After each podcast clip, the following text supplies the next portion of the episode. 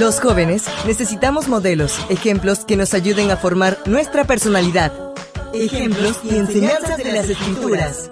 Una reflexión para conocer a los personajes de la Biblia. Atrévete a conocerlos. La semana transcurre rápidamente y como siempre es una bendición poder estar contigo. Hoy quiero pedirte que ores por mi salud, para así poder recuperarme pronto, estar al 100% y siempre acompañarte con estos devocionales. Para esta mañana, nuestra matutina nos trae como título Anhelado Reencuentro. El texto bíblico lo encontramos en el libro de Juan capítulo 14 verso 13 que nos dice, Y si me voy y les preparo lugar, vendré otra vez y los llevaré conmigo, para que donde yo esté, también ustedes estén. No todos los días de trabajo terminan igual. Hay veces que como pastor me encuentro frustrado, cansado y con un gran sentido de impotencia. Ese viernes de tarde tenía que llevarle alimentos a Maribel, una mujer humilde que había sido abandonada por su esposo junto a sus seis hijos. Al llegar a su hogar, escuché con tristeza parte de su historia mientras sus hijos más pequeños sacaban pan de una bolsa.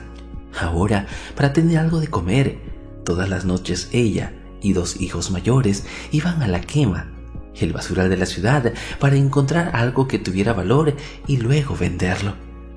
Por vivir en un barrio periférico nadie les daba trabajo y vivir de la caridad ajena ya se había hecho costumbre. Al salir de esa casa me dirigí a la casa de Daniel. Él se había bautizado junto con sus hijas, pero había abandonado la fe. Sus hijas intentaban llevar adelante su vida espiritual, pero las novias que su padre traía a la casa hacía que estas jóvenes de 14, 18 y 23 años se sintieran ultrajadas. No encontraba las palabras justas para consolarlas, especialmente a la menor, ya que en su desconsuelo se preguntaba por qué su padre no le daba el corazón a Cristo. Al finalizar mi tarde, fui a la casa de Norma y Ricardo, un matrimonio de 48 años de casados, al cual sus tres hijos habían olvidado. Uno de ellos, el mayor, hacía 22 años que no hablaba ni siquiera por teléfono con ellos. Cumpleaños, Navidad o Día de la Madre no existían para estos tres hijos que con indiferencia andaban matando a sus padres.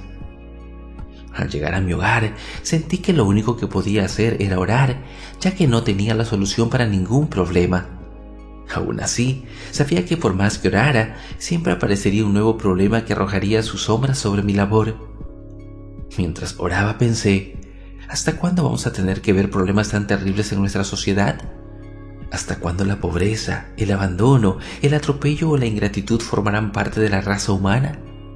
¿Hasta cuándo tendremos que ver dolor y miseria entre quienes nos rodean? Una respuesta apareció en mi mente que me devolvió la sonrisa hasta que Jesús vuelva al mundo. Jesús animó a sus queridos discípulos con la esperanza de un reencuentro. Ese reencuentro sería glorioso porque no tendría fin, ya que Cristo y sus seguidores de todas las edades morarían juntos por la eternidad.